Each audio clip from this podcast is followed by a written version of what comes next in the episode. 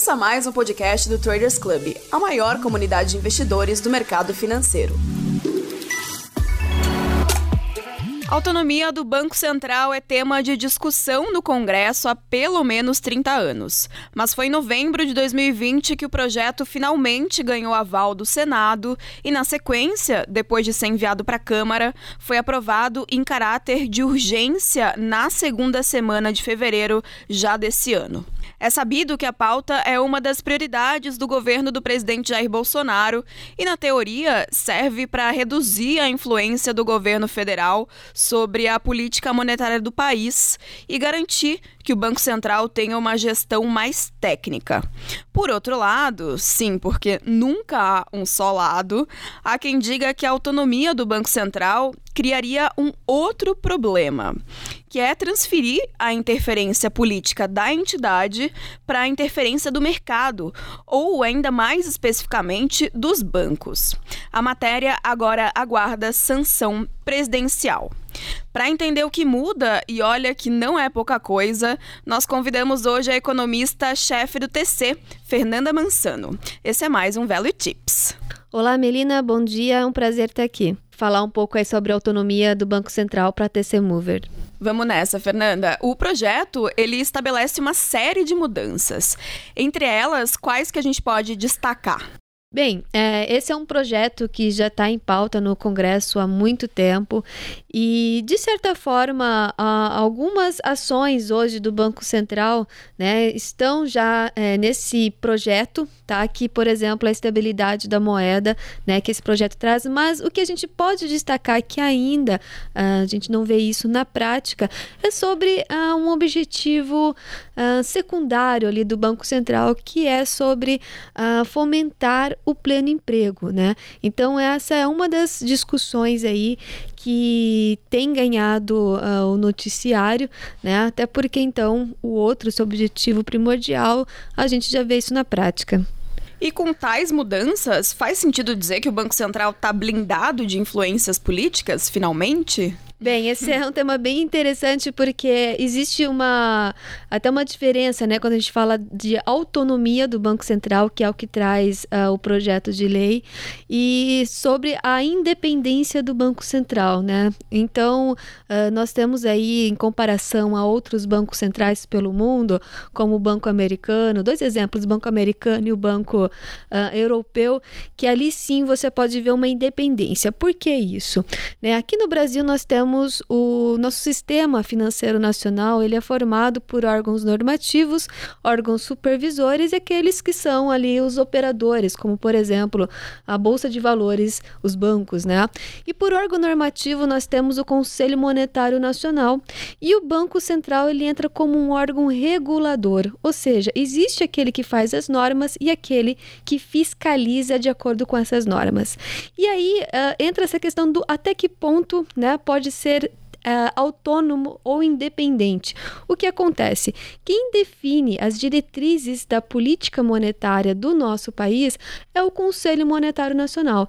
Então, quem define qual que vai ser a meta de inflação, por exemplo, para esse ano, né, para o ano que vem, 2023, 2024, é o Conselho Monetário. E o Banco Central ele tem então uh, essa autonomia de escolher né, a sua forma de atingir esse objetivo. Já se a gente comparar, por exemplo, ao banco americano, ao Fed, né, ele ali tem essa autonomia, essa independência de escolher, né, não de escolher, mas de determinar, né, melhor dizendo, determinar qual que vai ser a meta uh, ali de, de inflação. E ele, então, com os seus instrumentos, como por exemplo a taxa de juros, né, seus instrumentos de política monetária, uh, atinge esse objetivo, né? Então, aqui a gente ainda tem aí essa uh, o que vem aí do Conselho Monetário. O Conselho Monetário ele é formado pelo ministro uh, da Economia, hoje ministro da Economia, né, pelo próprio presidente do Banco Central e um secretário também ali da Fazenda.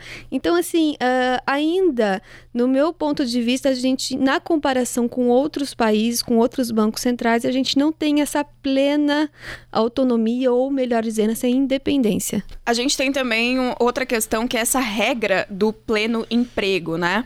Queria que você explicasse para a gente o que muda na prática uma vez que sancionado o projeto.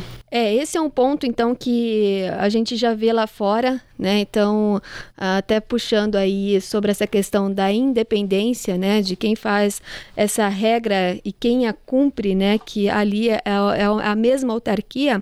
Aqui nós já temos, então, na prática, a questão uh, do, da estabilidade de preços, né? E então, na hora que a gente entra sobre o pleno emprego, por mais que ali no projeto de lei é colocado como um objetivo secundário, né? Uh, eu acredito que a gente tem que uh, ter uma visão aí um pouco pragmática, né? Até que ponto uh, o Banco Central ele consegue através dos seus instrumentos fomentar esse pleno emprego e ao mesmo tempo, né? É, deixar com que a inflação esteja controlada, né? Então ele vai ter ali uh, duas frentes, tanto a estabilidade de preços quanto o pleno emprego. Um pouco diferente do que a gente vê no Fed e o que a gente está vendo nesse exato momento, né? Lá eles têm também esses objetivos, como aqui, é, como aqui vai ser agora, né? Sobre a estabilidade de preços e o pleno emprego. Contudo, eles ainda podem direcionar né, para uma coisa ou para outra. E eu digo que é o que a gente está vendo hoje, porque até na ata do FONC, né, que foi divulgada aqui essa semana, e eles falam ali que no curto prazo pode ter essa pressão de preços, né? Contudo, o objetivo ali hoje da política monetária do Fed é o pleno emprego. Então, assim, eles ainda conseguem uh, deixar ainda uma certa estabilidade da economia, mesmo não focando nos preços. E aqui, né? Como que a gente vai fazer para focar tanto na estabilidade de preços e ao mesmo tempo é, no pleno emprego, sendo que a, condução da política monetária através né, do instrumento de juros, através da Selic, ela vai na contramão. Né? Se a gente quer aumentar o emprego, aumentar, a, estimular mais a economia, consequentemente a gente precisa de juros mais baixos. Porém, juros mais baixos tem pressões inflacionárias, né? Então, assim, esse é um contexto um pouco delicado no meu ponto de vista e que certamente aí o mercado, né? A gente vai ver talvez essa resposta aqui na nossa economia. Agora, Fernanda, o projeto ele vem sendo discutido, como a gente já disse, há pelo menos três décadas aqui no Brasil e ainda assim ele é bem controverso, né? Ele divide opiniões. Será que a gente consegue dizer por que ele foi aprovado só agora e em caráter emergencial? É, eu acredito que desde 2016 é, a gente já vem aí numa, numa onda, né, de aprovações aí de, das políticas, né? Então a gente já viu aí sobre a questão da reforma da Previdência, é, trabalhista, a gente está caminhando para outras reformas. Então percebe-se que o ambiente ele está pró uh, mudanças estruturais, né? Então, uh, até na economia, Melina, a gente fala que essas são reformas uh, microeconômicas, né? Da estrutura do país, né? E, consequentemente, não são reformas, né? Uh, questões tão populares, né? Então eu vejo que isso já vem já de, enfim, desde 2016, 2017 a gente viu muitas coisas acontecendo e quando uh, 2018 que entra uh, o, o novo presidente, né, ele dá essa continuidade, né? Então ele já pega esse ambiente. E agora, o que acontece? A gente passou por uma pandemia, estamos nela ainda, né? Mas a gente já está nesse processo que a gente está saindo. E agora parece que a pressão ficou muito maior para que essas reformas, essas mudanças estruturais, elas avancem, só que agora de maneira até mais rápida, né? Então percebe-se que o Congresso está uh, ali uh, a favor disso, né? Justamente também uh, já avisando aí um médio prazo, né, das consequências aí de todas essas reformas. Então eu acredito que é uma coisa que já estava acontecendo e com a pandemia agora isso se tornou urgente, né, essas mudanças. Então você acredita que essa é uma ferramenta necessária para um momento tão delicado quanto esse que a gente está atravessando? isso já, como você colocou, já foi está tá sendo discutido já há mais de há três décadas, né? E de repente existem situações que elas acabam uh, influenciando aí para que as coisas aconteçam de forma mais rápida, né? Então já era necessário, não era desde agora, né? Já há muito tempo. Porém, existiam também outras prioridades, né? E ele sempre foi levando, levando, né? Então chegou num ponto agora e uh, também nessa, esse novo presidente do Banco Central, que entrou em 2018, e tudo isso foi culminando aí para que fosse aprovado. Então, assim, não é uma coisa que foi decidida agora, né, que viram essa necessidade nesse momento, mas já que a gente está nesse caminho aí dessas reformas estruturais, então uh, se colocou aí e foi aprovado agora. Tem dois pontos bem interessantes para a gente entrar agora e esmiuçar. É que pesquisadores do Banco Mundial concluíram num estudo chamado Banco Central, quando a autonomia significa mais desigualdade, que existe uma correlação entre a independência de bancos centrais e a desigualdade social, porque, entre outros pontos, a autonomia limitaria o alcance da política fiscal, o que limitaria também a capacidade de um governo para distribuir recursos, além de incentivar a desregulamentação dos mercados financeiros e beneficiar investidores, enfim, enquanto infla os valores de ativos negociados. Como é que você vê essa questão? Ela é factiva ou é mais uma narrativa? Esse é um tema bem interessante, Melina, que inclusive eu tenho é, colocado na, nos meus comentários e dentre conversas e outras que na teoria econômica gente existe um risco, né, que a gente chama de dominância fiscal, né? Que, que é esse risco de dominância fiscal? É quando o governo, né, ele, ele, se ele gasta mais do que ele arrecada, ele tem um déficit, né? Ele tem um déficit primário ou ele pode ter um déficit também nominal, né? Que é quando você coloca ali também os gastos com juros. E aí o que acontece, né? O Banco Central, que popularmente é o banco dos bancos, ele é quem é o guardião do dinheiro, né? Então é o guardião do dinheiro da, de toda a economia, não somente do setor privado, mas também do setor público. E ele tem uma ferramenta muito uh, potente, assim, né? Muito importante que chama-se juros, né? Os juros nada mais nada menos que é o preço do dinheiro. Então o Banco Central ele tem esse controle de poder é, através do seu instrumento, através dos juros, de aumentar a quantidade de dinheiro na economia ou de diminuir, tá? E aí o que acontece? O governo, né? De certa forma, uh, ele tem os seus gastos, os seus investimentos também, né? Ele tem a, a máquina pública ali.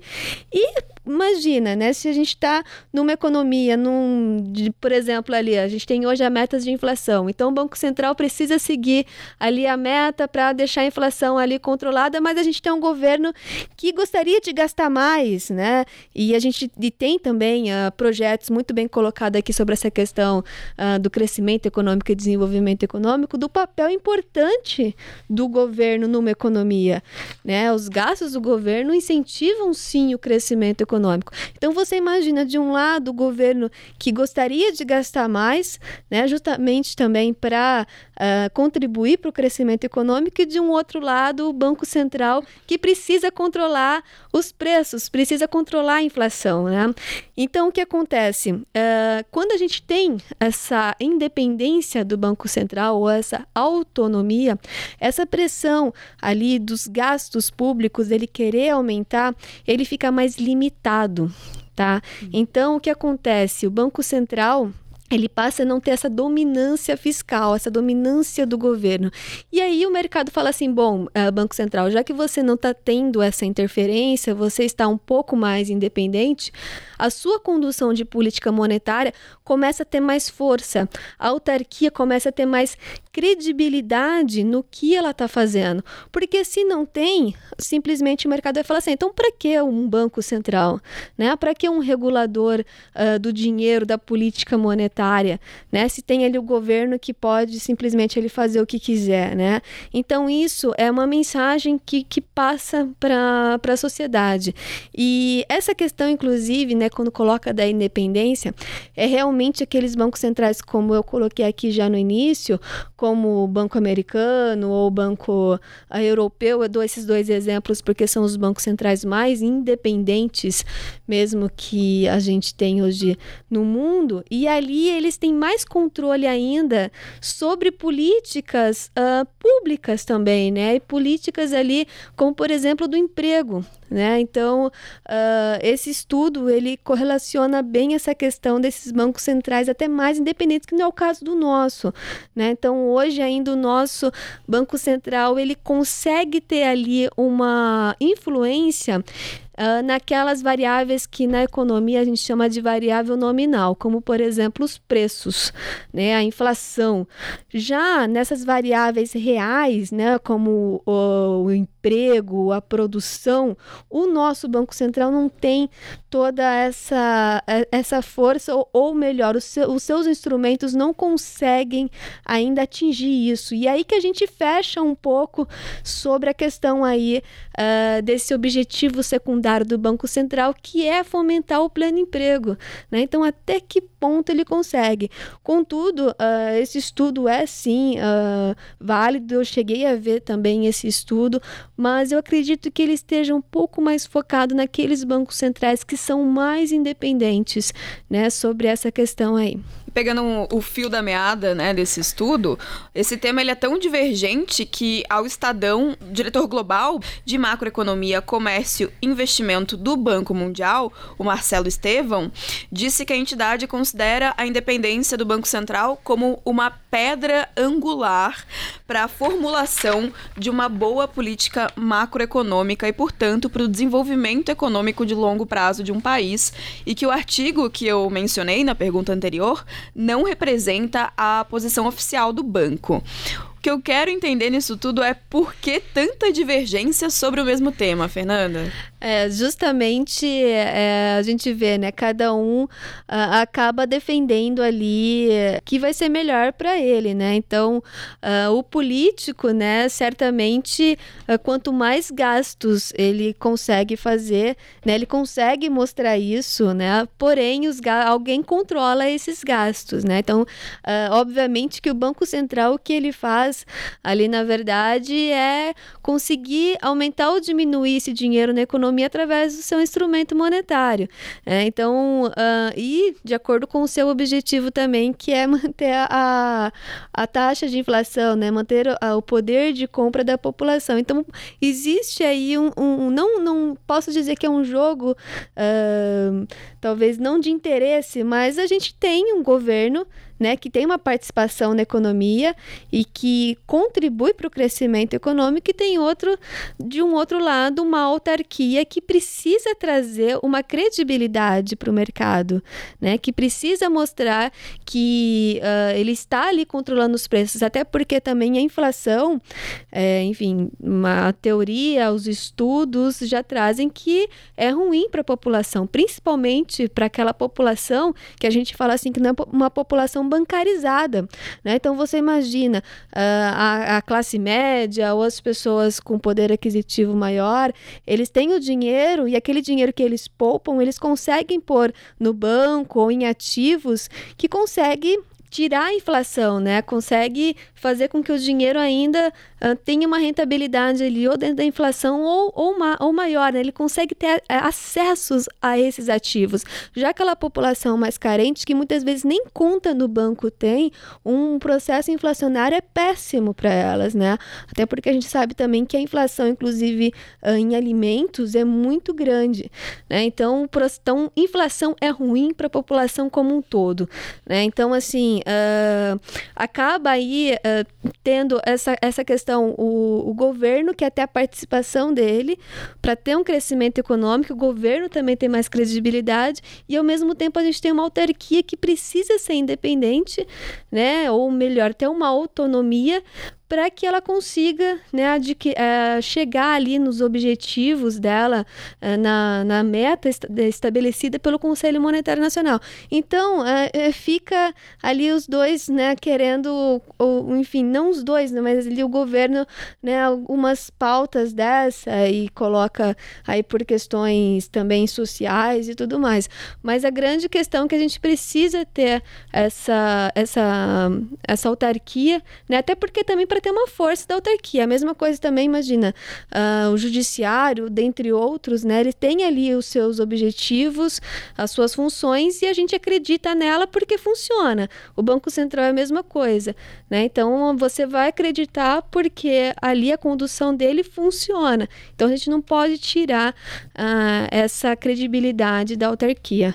Vale destacar também o posicionamento do próprio Banco Central, que, em nota, disse que um marco legal que blinde o órgão de interferências políticas justamente vai aumentar a imparcialidade da instituição ao perseguir os objetivos de maneira técnica e, consequentemente, aumentar também a sua credibilidade. No mesmo comunicado, o Banco Central também evidenciou que a sua maior autonomia contribui, como você também bem mencionou, para a estabilidade do sistema financeiro, além de níveis mais baixos baixos e menor volatilidade da inflação. Lembrando que o projeto aguarda sanção presidencial.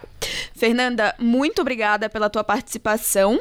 Obrigada, Melina. Foi um prazer estar aqui e espero participar mais vezes com você. Muito obrigada e até o próximo Value Tips. Ouça mais um podcast do Traders Club, a maior comunidade de investidores do mercado financeiro.